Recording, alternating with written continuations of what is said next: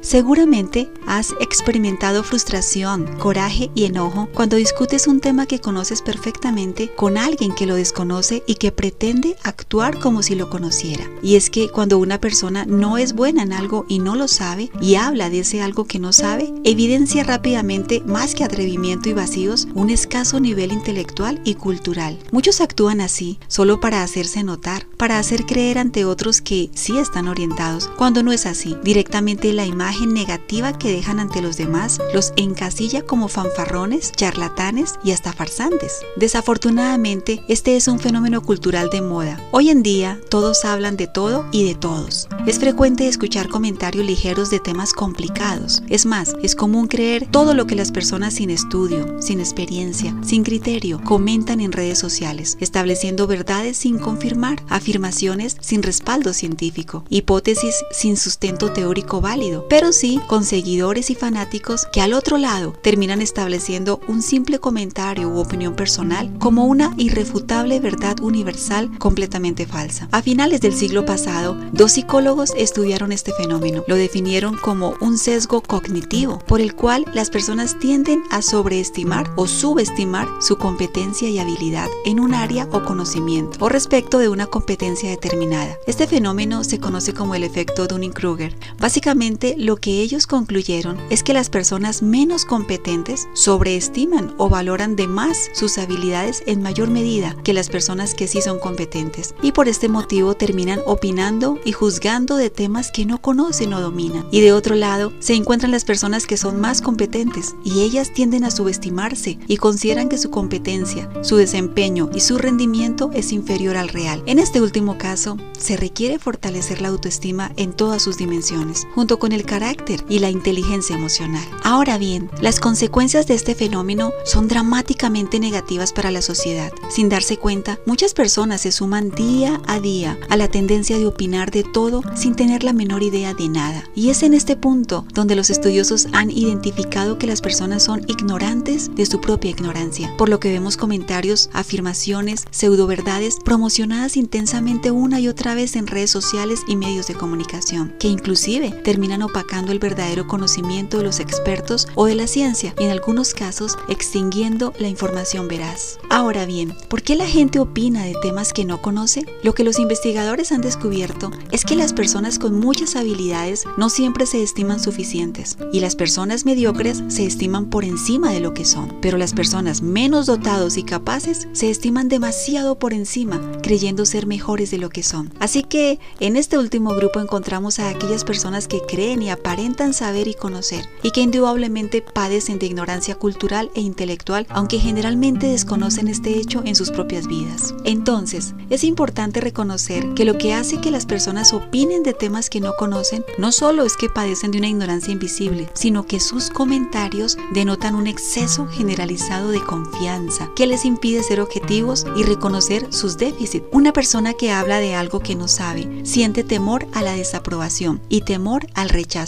por lo que no quiere quedar mal ante sus interlocutores y como conducta aprendida o mecanismo de defensa lo hace para adaptarse conductualmente a lo que percibe se le está exigiendo socialmente en ese momento. Una persona que opina de algo que no sabe evidentemente no reconoce sus déficits, pero poco a poco, si en su novatada considera que su opinión está bien o con el tiempo esta práctica constante le hace creer falsamente que conoce y que tiene dominio de lo que está hablando, entonces se valida su tendencia a seguir haciéndolo, es decir, a opinar de todo sin saber nada. Esto es particularmente nefasto cuando hay seguidores de por medio, ya que las redes sociales pueden llegar a aprobar y promover la información falsa o simplemente no confrontar dichas opiniones. El efecto Dunning-Kruger en estas personas puede alentar una bola de nieve tan inmensa que se va forjando lo que muchos hoy día denominan el analfabetismo cultural. Personas con vacíos, con ignorancia que se sienten llenos, validados y aprobados y alentados por una masa de seguidores o personas que no están interesadas en la verdad, sino en lo nuevo, en el consumismo, en la vida like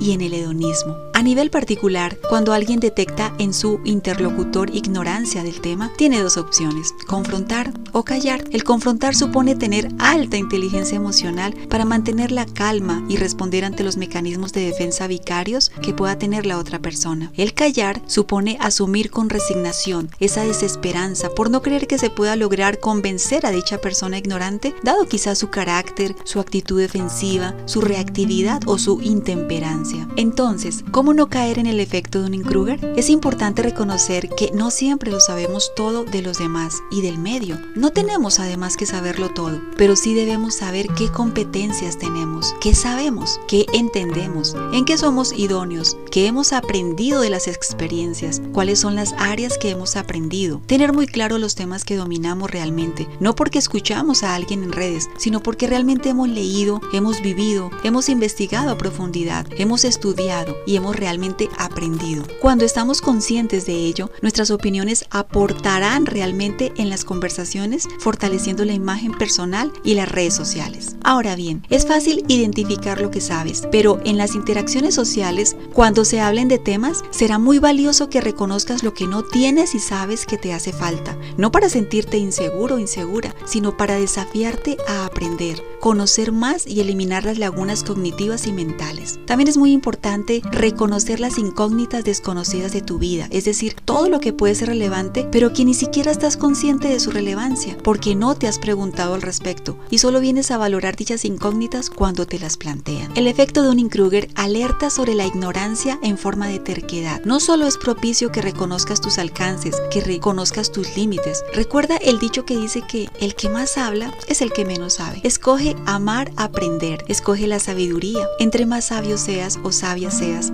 serás más prudente con tus palabras. Demostrarás más humildad con tus oportunos silencios. Así que puedes agendar tu aprendizaje, reflexionar en tus vivencias y experiencias, ampliar tus lecturas y tu estudio. Puedes organizarte para investigar, para especializarte en temas de interés, para incorporar el aprendizaje en tu vida como parte de tu estilo de vida. Igualmente, puedes trabajar con tus creencias erróneas y tus pensamientos irracionales. Busca ayuda terapéutica si es necesario. Es importante que tu autoestima no se sostenga con falsas estructuras. No necesitas hablar de todo solo para percibirte con mejor autoeficacia. No necesitas aparentar que sabes solo para percibirte con mayor autoconcepto. No necesitas seguir a influencers y personajes de medios solo para sentirte perteneciente. Cuando una persona tiene una autoestima saludable y un carácter maduro, no come entero como decimos algunos. No se fanatiza irracionalmente con la moda o la injusticia, por ejemplo. No se ofende fácilmente ante comentarios de otros. Al contrario, valida lo que escucha, confirma lo que otros suponen, demuestra alfabetización cultural y elevación intelectual. De hecho, las personas maduras, prudentes, sabias, inteligentes, enriquecen las conversaciones y aportan conocimientos verdaderos a otros. Expresan tanta madurez que saben lidiar no solo con los elogios, sino sobre todo con las críticas. Entienden estas situaciones como parte de sus procesos autoevaluativos de mejora, por lo que solicitan si es necesario la retroalimentación respectiva, ya que no tienen ningún conflicto con la frase de Sócrates que dice, solo sé que nada sé. Para saber amarte, es muy importante que superes todo condicionamiento de apariencias. Aprende lo negativo de aquellos que simulan tercamente para no caer en lo mismo. Es más agotador intentar hacer creer a otros que sabes más de lo que sabes que mostrarte objetivamente como realmente eres. De hecho, no es un acto inteligente cuando las personas se sobreestiman. Al contrario, estimar las habilidades verdaderas de otros te hace ver como una persona con discernimiento y criterio. Cuanto más trabajes ti y tengas un estilo de vida activo, intelectual y cultural, serás más consciente de tu vida y de tu medio ambiente. Menos fallarás en tus decisiones, menos llegarás a conclusiones erróneas, menos hablarás ignorantemente, menos normalizarás las mentiras de los medios y de las redes. De hecho, vivirás con mayor paz mental y emocional, tal como Fernando Sabater decía, como nadie es capaz de saberlo todo, no hay más remedio que elegir y aceptar con humildad lo mucho que ignoramos. Bueno, esto es todo por hoy. Soy Ana Cruz, tu psicóloga.